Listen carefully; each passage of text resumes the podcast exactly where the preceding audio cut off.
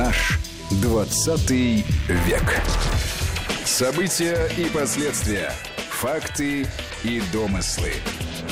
Здравствуйте, уважаемые слушатели. В студии Вести ФМ Армен Гаспарян, Дмитрий Куликов и Гия Саралидзе. Приветствую вас, друзья. Здравствуйте. Приветствую. Сегодня мы отойдем несколько от э, принятых у нас правил, но они для этого и существуют, правила для того, чтобы иногда от них отходить. Хотим мы поговорить о персоне, очень важной для 20 века, да и сейчас очень часто мы об этом человеке и о его роли в международных отношениях и по отношению к Советскому Союзу, по отношению к России э, очень часто говорим.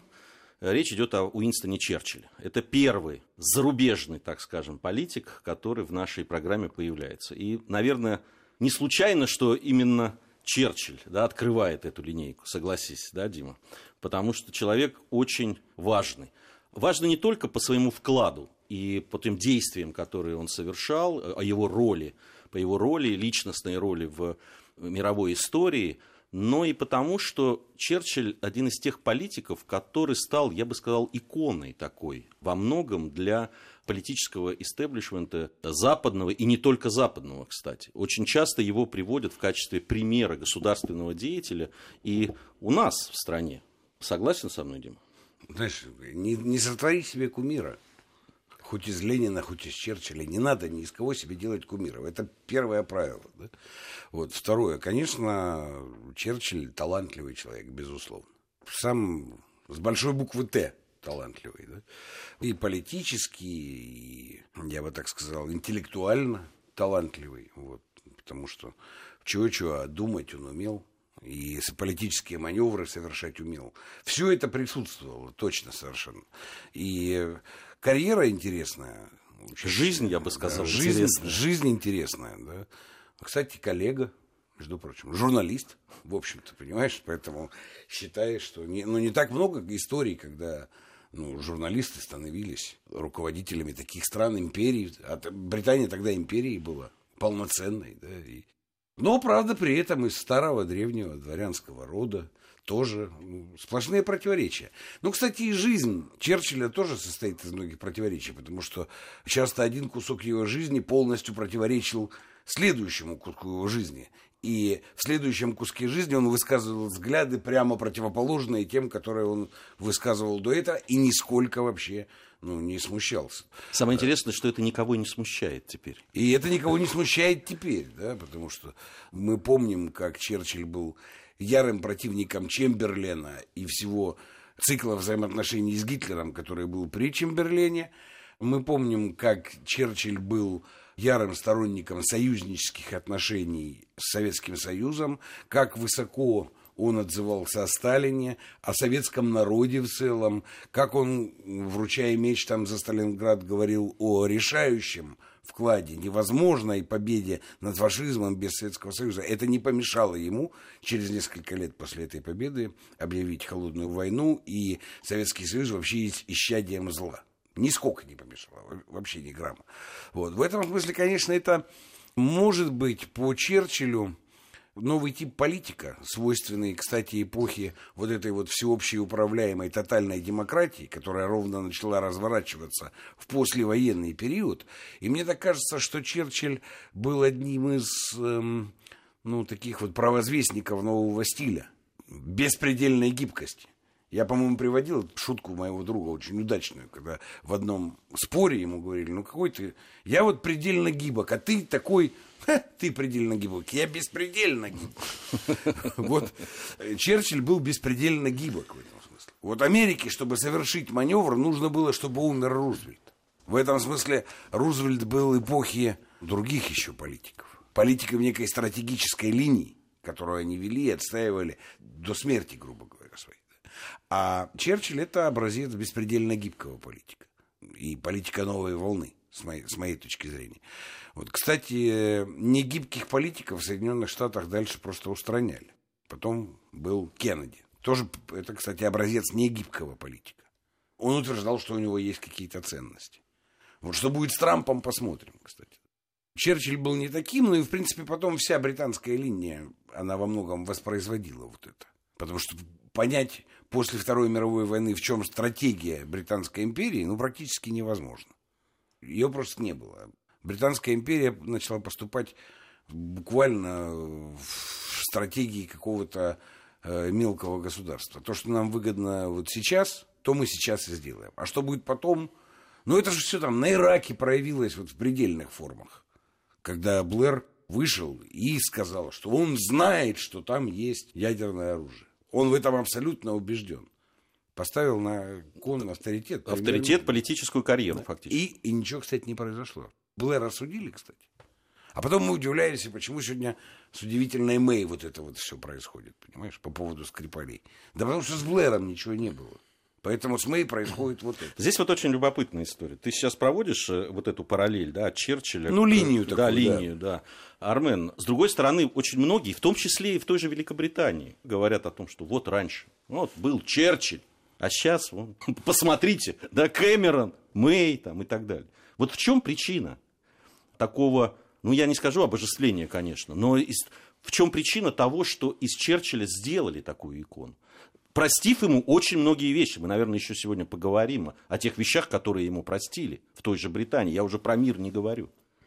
Потому что в случае с э, Черчиллем запомнилось э, главное. Черчилль один из победителей Гитлера, и Черчилль человек, обозначивший новую холодную войну в своей замечательной с политической точки зрения речи 1946 года. А все остальное уже мало кого интересует.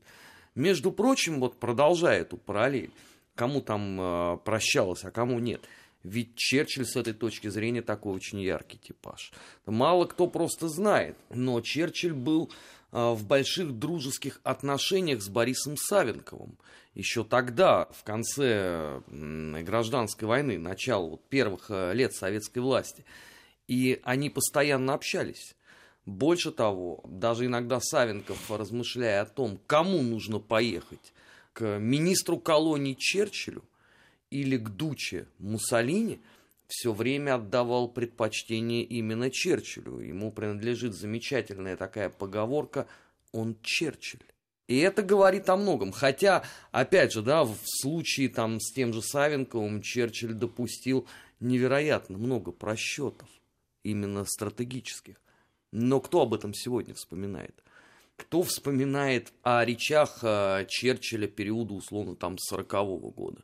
Вообще ведь интересно. Среди всего многообразия его выступлений, единственное, что с упоением цитируют все абсолютно, что у нас в стране, что в Великобритании, что в Соединенных Штатах – это мы будем защищать свои острова, мы будем драться на улицах, мы будем биться, мы никогда не сдадимся. Все.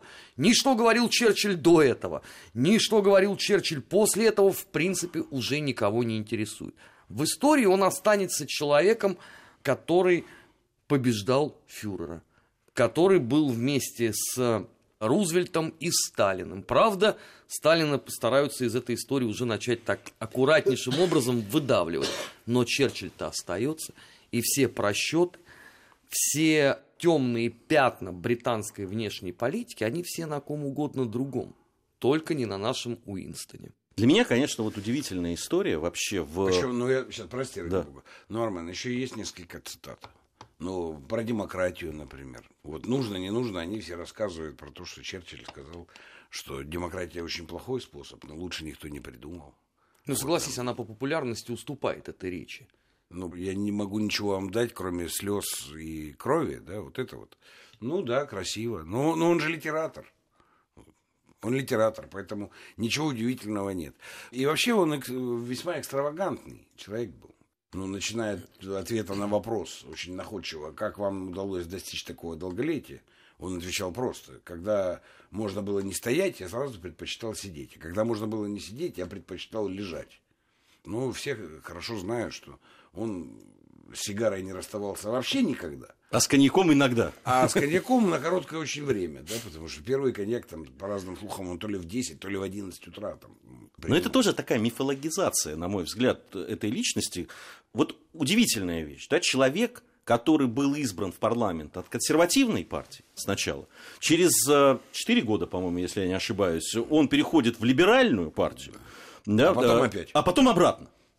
Что для того времени, для политической жизни Великобритании того времени, ну, нонсенс. Ну, согласись, это правда. И мало того, что переходил, он еще занимал там министерские посты, а потом вообще премьер-министр. Ну, беспредельно гибкий. Ну, ну, серьезно, это образец нового политика. Я недаром с этого начал разговор. Вот если вы меня спросите, что самого существенного в фигуре э, Черчилля, так это вот это. Ну, некоторая беспредельная политическая гибкость. Ну, а все остальное это часть образа. Да? Вот как Шерлок Холмс, переданный Ливановым, и Ватсон, переданный Соломиным, ну, стали таким вот образцом да, английской жизни, клише таким. Так вот и Черчилль стал образцом английского джентльмена, который правит этой Британией, не выпуская сигару изо рта, запивая ее коньяком, и по каждому сложному вопросу у него есть сентенция. Вот есть такой образ. Он тщательно скрывает, между прочим, вот этот образ, тщательно скрывает то, что обсуждал я, вот эту вот новую беспредельную гибкость, которую, собственно, и продемонстрировал политик Черчилль. Здесь очень... Кажется, на этом надо концентрироваться, а, прежде всего. Безусловно. Здесь очень любопытна еще одна вещь. Когда я раз, э, говорил с э, британскими журналистами, и как раз э, мы говорили о личностях, да, там и о Сталине, и о Ленине, и о Черчилле, все время, с одной стороны, абсолютно жесткая такая табуированная, я бы сказал, да, вот просто клише, которые там, ярлыки, которые на наших политиков а, отечественных, российских, советских, значит, наклеены, и они ни, шаг в сторону. Когда мы начинаем говорить о Черчилле, и я начинал вспоминать там, о Дарданельской операции, о его приказе стрелять в рабочих там, и так далее, да, это, в общем, политик, на, на совести которого тысячи жизней своих соотечественников, десятки тысяч загубленных именно его решением, его, его приказами. А уж про несоотечественников я просто молчу, там сотни тысяч.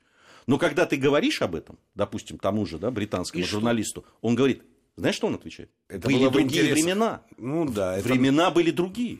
Это мягкая формулировка. Это было сделано в интересах э, Соединенного Королевства. Это не может обсуждаться. Это же в интересах Соединенного Королевства. Мягко, политкорректно, это сказать, были другие времена. Но британцы же часто там над собой шутят, в том числе и в своем ну, юморе британском специфическом, да, там вот в одной из сатирических книг там было так, два политика разговаривают, а что у нас там вот кризис э, в, в Центральной Африке образовался же, а как мы раньше вот решали, в другие времена такие кризисы, ну как, очень просто, мы отправляли туда канонерку, а что сейчас не можем? Видимо, не можем. Это а речь типа в конце 20 века, понимаешь? Отправляют канонерки и сейчас, просто они другим образом выглядят. Да, это же было сделано в интересах, поэтому это не стоит обсуждать. Это не может обсуждаться кем-то вообще. Да, мы знаем, что мы угробили сотни тысяч или миллионы. Но это же было в наших интересах. А тем более не ваше дело, русских, да даже немцев или кого угодно, обсуждать эти ну, наши вещи. Это очень, очень важная вещь. Я, э, сейчас у нас новости будут. В следующей части я хотел бы поговорить как раз Черчилль и Советский Союз. Его отношение к нашей стране, к большевизму. Вот чего было больше в Черчилле? Э, неприятие нас как страны в какие-то моменты, тем более ты уже обозначил, да, то, что в разное время он по-разному к этому относился, либо все-таки этот его антибольшевизм, который действительно в нем был в силу просто его происхождения. Э, давайте вот сейчас новости послушаем, вернемся и продолжим. Наш 20 век. События и последствия. Факты и домыслы. Продолжаем нашу программу. Дмитрий Куликов, Армен Гаспарян, Гия Саралидзе в студии Вести ФМ. Сегодня говорим о Уинстоне Черчилле. Э, Армен, вот я хотел бы, чтобы ты начал отвечать на тот вопрос, который я поставил. Ну, на него ответил, собственно, сам сэр Уинстон Черчилль в беседе с Савенковым как раз по поводу того, что начинаются там какие-то торговые отношения между Великобританией и Советской Россией. Савенков попенял на это, э, говоря, что, ну, простите, это же борьба же должна продолжаться, это же общий враг. На что Черчилль достаточно точно ответил, и мне кажется, что эта фраза показывает вообще все его отношение к тому, что происходило. А звучало она дословно так. Что касается меня, то я как был, так и останусь главным противником большевиков в мире, но существуют еще интересы Британии. И, собственно, здесь на этом ставится точка, потому что он в дальнейшем постоянно руководствовался исключительно вот этой формулой. Даже многочисленные переговоры в формате либо большой тройки, э, либо на уровне там министров иностранных дел, они все равно демонстрировали суть вот этого явления. Понятно, что Советский Союз был на тот момент союзником у Великобритании, потому что надо было побеждать гораздо большее зло, но никто ни в СССР, ни, я думаю, что в Великобритании, ни даже в Германии не тешил себя ровным счетом никакими иллюзиями по поводу того, как именно и по отношению к советской России настроен сэр Черчилль. В качестве там, подтверждения этому можно привести и замечательные статьи британских политических аналитиков той эпохи, это не нынешние Санди Таймс и Миру, которые несут какую-то околесицу. В конце концов, сохранились безукоризненные свидетельства, например, Йозефа Геббельса, который достаточно точно предсказал, что как только, условно, градус в мире поменяется, Черчилль снова вернется на свой антибольшевизм. Действительно, не прошло там и года после окончания а, Второй мировой войны, и Черчилль заговорил про железный занавес со всеми вытекающими последствиями. На мой взгляд, здесь еще интересный момент, насколько Черчилль поощрял работу Ми-6 на направлении Советской России. Потому что у нас ведь, когда размышляют про сложные 20-30-е годы, у нас обычно кого вспоминают? Польская дефензива, а, французская сюрте и румынская контрразведка. Великобритания таинственным образом из этого испаряется. Во многом тоже понятно почему. Потому что эта история складывалась все-таки еще с послезнанием, что Черчилль был на тот момент нашим союзником. Но надо сказать, что немало деяний у Ми-6 подлинных, а вовсе не выбитых э, на допросах в 1937 году, было зафиксировано в ту эпоху. И сами англичане, в общем, об этом никогда не умалчивали. Они, наоборот, э, гордились, что вот эта борьба, она была и она продолжается. И, естественно, знаменем той борьбы во многом становится Черчилль. Здесь вот очень интересно по поводу двух зол которые Черчилль осознавал и в какой-то момент э, все-таки э, посчитал, что Гитлер и нацистская Германия это большее зло, чем большевистская Россия. Вот это осознание, оно когда пришло, на твой взгляд, Дим? И было ли, пришло бы это осознание, если бы не начало Второй мировой войны?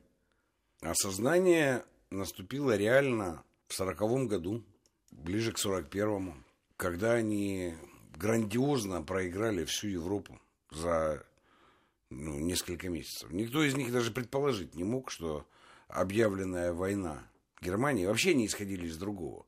Вот напала Германия на Польшу. Англия и Франция объявили Германии войну. И вообще-то предполагалось, что Гитлер понимает, что это мы так. Никто же наступать не собирался. Они даже мобилизацию очень вяло объявляли, и Франция, и Британия. А уж точно они не собирались наступать на Гитлера. Ну, война объявлена. И будут они сидеть дальше за французским этим валом атлантическим. И все. А в принципе Гитлер должен был пройти по Польше и пойти дальше. Куда? В Россию.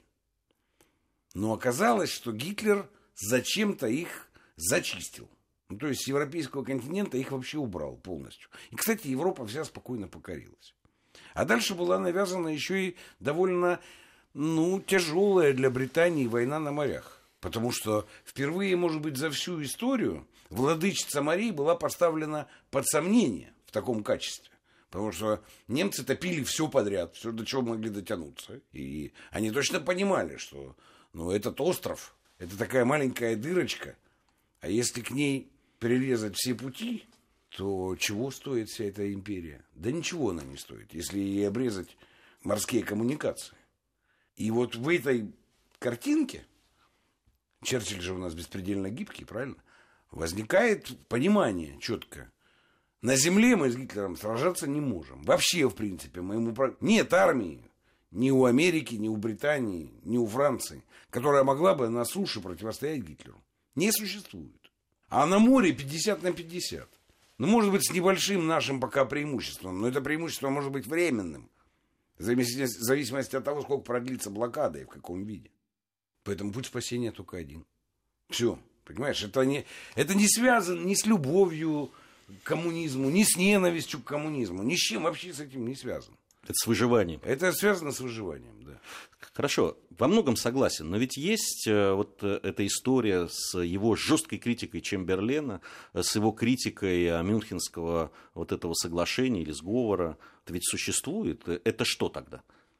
Понимаешь, ну была жесткая критика Чемберлена. Чемберлен правящий, Черчилль в оппозиции.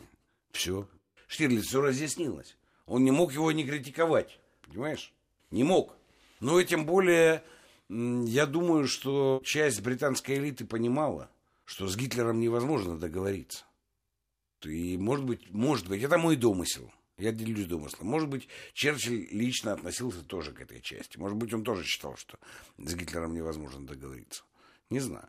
Но, в принципе, это ведь оправдалось. Еще раз говорю, все подразумевалось, что ну Польшу-то вы захватите, мы войну объявим. А дальше сидим спокойно. Ждем. Ждем, а вы занимаетесь тогда дальше русскими. А Гитлер просто считал, так, господи, мне же зачистить эту Европу пара месяцев. Чего я буду вообще ну, оставлять у себя в тылу? Британский экспедиционный корпус и французскую армию за этим валом.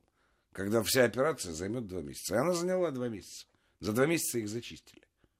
Армен, вот по поводу его антибольшевизма и э, тех э, действий, которые он совершал. Ну, с одной стороны... Сейчас, прости, ради бога, я одну точку еще. Понимаешь, вот все вот это, антибольшевизм, продемократизм, для них, ну вот для самой элиты, тогда уже была антинацизм даже, да? тогда уже была сугубо идеологическая лабуда. Вот есть же одна маленькая иллюстрация. Кстати, Черчилль сам об этом рассказывает. Он в 1944 году приезжает к Сталину в Москву и пишет ему на бумажке, как нужно разделить Европу. Кому сколько процентов должно достаться власти в какой стране. Туда входит вся Восточная Европа и Южная Европа, включая Грецию. Он написал это своей рукой, а доказательство, что Сталин согласился, это птичка, которая поставила. Там Сталин. И дальше Черчилль рассказывает, что я говорю, господин Сталин, как-то мы не очень хорошо с вами поступили сейчас. Давайте, может быть, эту бумажку сожжем, на что мне Сталин сказал, нет, вы ее сохраните. И Черчилль эту бумажку сохранил, понимаешь? Какой антибольшевизм, Гея? У них не было ничего этого, у этих людей. Уже не было. А я вот здесь, кстати, абсолютно с Димой согласен. Потому что вот что такое антибольшевизм? Черчилля условно образца 45 -го года. У нас же обожают рассуждать о том, что вот именно он выдавал казаков, жертвы Ялты. А, сколько всего понаписали а, по этому поводу. Главный виновник, разумеется, Черчилль. Да потому что ему плевать было на это. У него совершенно уже другой был подход. Ему нужно было не пушечное мясо. Вот же здесь еще главное. Ему нужны были люди для проведения тайных операций. Поэтому, например, боевка АУН не выдавалась. А, латышские, эстонские, литовские деятели не выдавались. А кого выдали? Людей, которые зачастую воевали даже не в России. Вот ведь штука-то какая. Ведь казачий стан должен был понести наказание за совершенные преступления на территории Югославии, а вовсе не на территории а, России. Но об этом ведь сегодня уже никто не говорит. Да, мы, кстати, Черчиллю же тоже а, не предъявляем, хотя могли бы. За то, что финансово поддерживалась организация украинских националистов – 1946 году. Я так напоминаю, у нас же принято почему-то считать, что один из центров, то есть, вернее, единственный центр АУН, который существовал, он был в Вашингтоне. Это ерунда абсолютно. Я вам могу сказать, дорогие друзья, что в Лондоне, например, действовала организация комбатантов украинских националистов. Больше того, эта замечательная в кавычках организация пережила всех. И она закрылась, по-моему, только со смертью последнего уже в нулевых годах. Черчиллю мы же ничего по этому поводу не говорили. Совершенно точно ничего. Мы разве говорили э, сэру Уинстону о том, что не совсем корректно вели наши союзники, начиная с подготовки операции против Квантунской армии Японии? Ну, то есть с момента Тегеранской конференции. Нет. Черчилль этим замечательным образом пользовался. Но при этом ведь а, заметим, что он уже перестал на тот момент говорить по поводу антибольшевизма, и там появилась другая интересная формулировка. по поводу красного вторжения. То есть, а, по сути дела, смыслы не сильно поменялись, но теперь уже речь шла не о том, что большевики будут заниматься какой-то подрывной деятельностью на территории страны, поэтому надо усиливать там контрразведку, полицию и, притеснять их. А речь шла о том, что большевики могут прийти и отнять наши страны. Как а... говорит Дмитрий Евгеньевич, политик э, с беспредельной гибкостью. Беспредельной гибкостью, да. Здесь, на мой взгляд, это очень важная вещь. Мы почему говорим о Черчилле? Мы не говорим о его биографии там, и так далее. Есть замечательные по этому поводу написанные множество книг. В том числе и им самим. Да, Вторая и, мировая в, война фундаментальная. В том, в том числе и им замечательное есть исследование историческое нашего академика Тихомирова, замечательная книга еще в Совет. Будучи студентом, я ее прочел да. с, с большим интересом, литературно, очень хорошо написанная и очень любопытно. Наверное, одна из самых лучших книг, которые я читал о Черчилле. А, мы говорим как раз о том, почему этот человек стал в какой-то смысле вообще символом. Ведь его речь в Фултоне, первый раз, как утверждается, э, первый раз он употребил выражение «железный занавес», вообще стали хрестоматийными.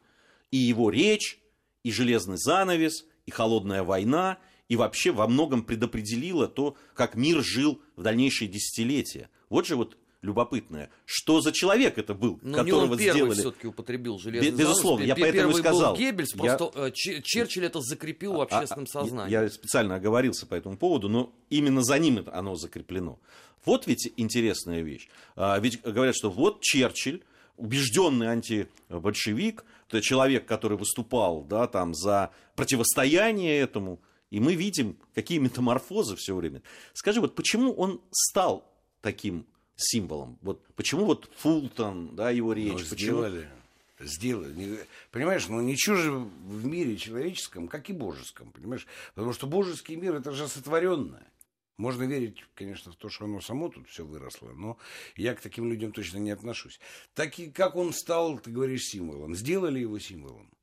Потому что, с одной стороны, была его речь, а он это умел. Я ведь не зря говорил о его журналистском Нет, прошлом. Человек Нобелевскую премию получил, извините, это за, полит... за литературный он труд. ну, у него был в этом талант точный совершенно. Он умел сформулировать, сказать и в точку попасть при этом. Это, когда я говорю беспредельно гибок, я нисколько не хочу понизить значение этого политика. Великого политика, безусловно, конечно. Вот. Но смотри, вот так как э, сказал Армен о его речи о защите Англии, что мы никогда не сдадимся, он эту речь произнес, и, в принципе, Англия не сдалась. Да, понятно, что она выстояла во многом только благодаря нам, и что мы туда дошли. И так, ну, то есть не будем это все разбирать. Но, в принципе, это отпечаталось. Вот есть главная идеологема сопротивления, и есть как бы ее реализация. То же самое с фултоновской речью. Потому что фултоновская речь содержала в себе главную идеологему исторического процесса, а именно холодной войны. Ну, он получается одним из главных идеологов этой самой холодной войны. А более того, при нем создавался план немыслимое. Там много чего. Вот Армен еще не все описал, а думаю, что он больше гораздо знает. Ну, весь план тайных спецопераций который им координировался там во многом. Ну, это далее. вообще отдельная такая Это вообще отдельная, отдельная история, да.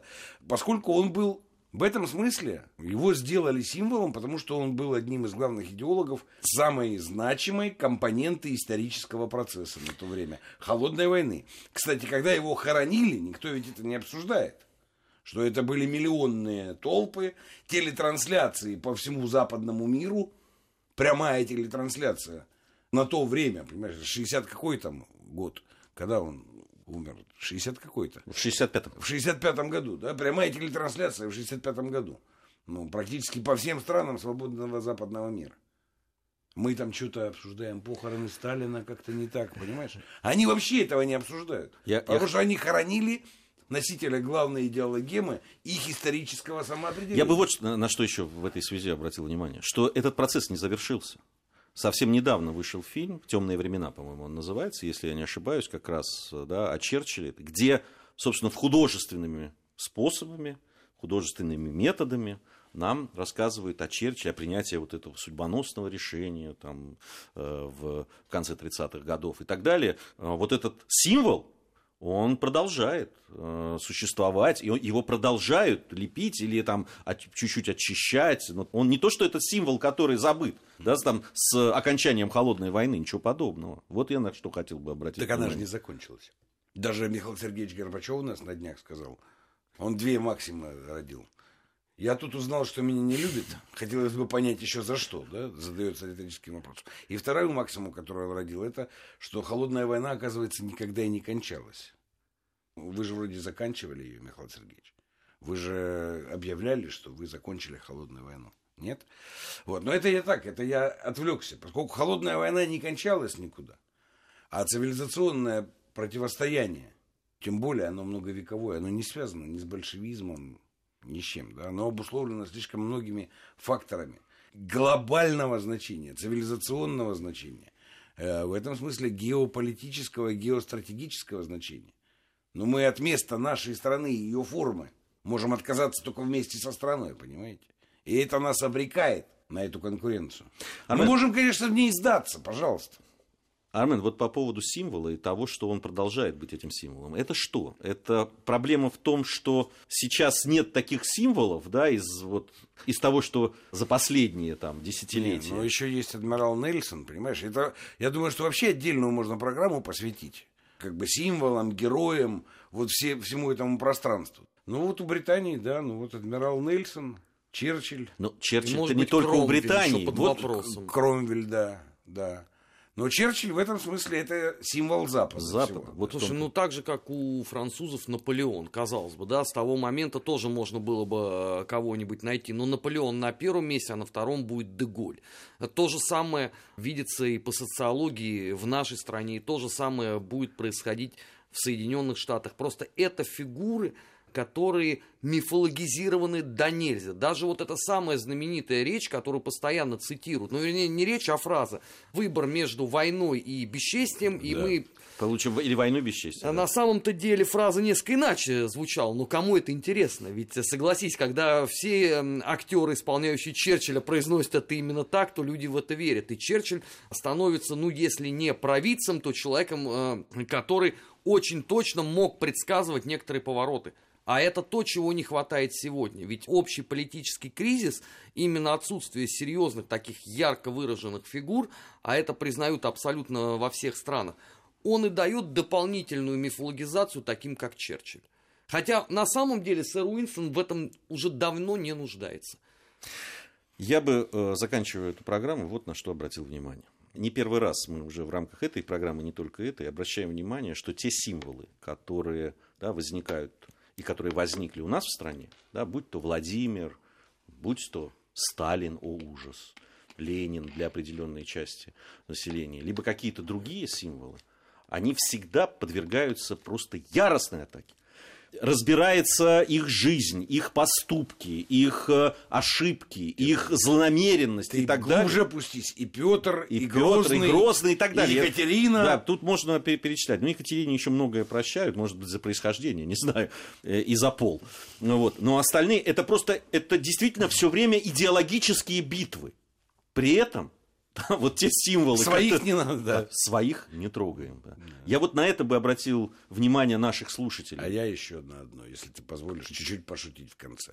Вот сэр Уинстон, Черчилль, герцог Мальборо, все это не имеет никакого отношения к рекламе табачной продукции.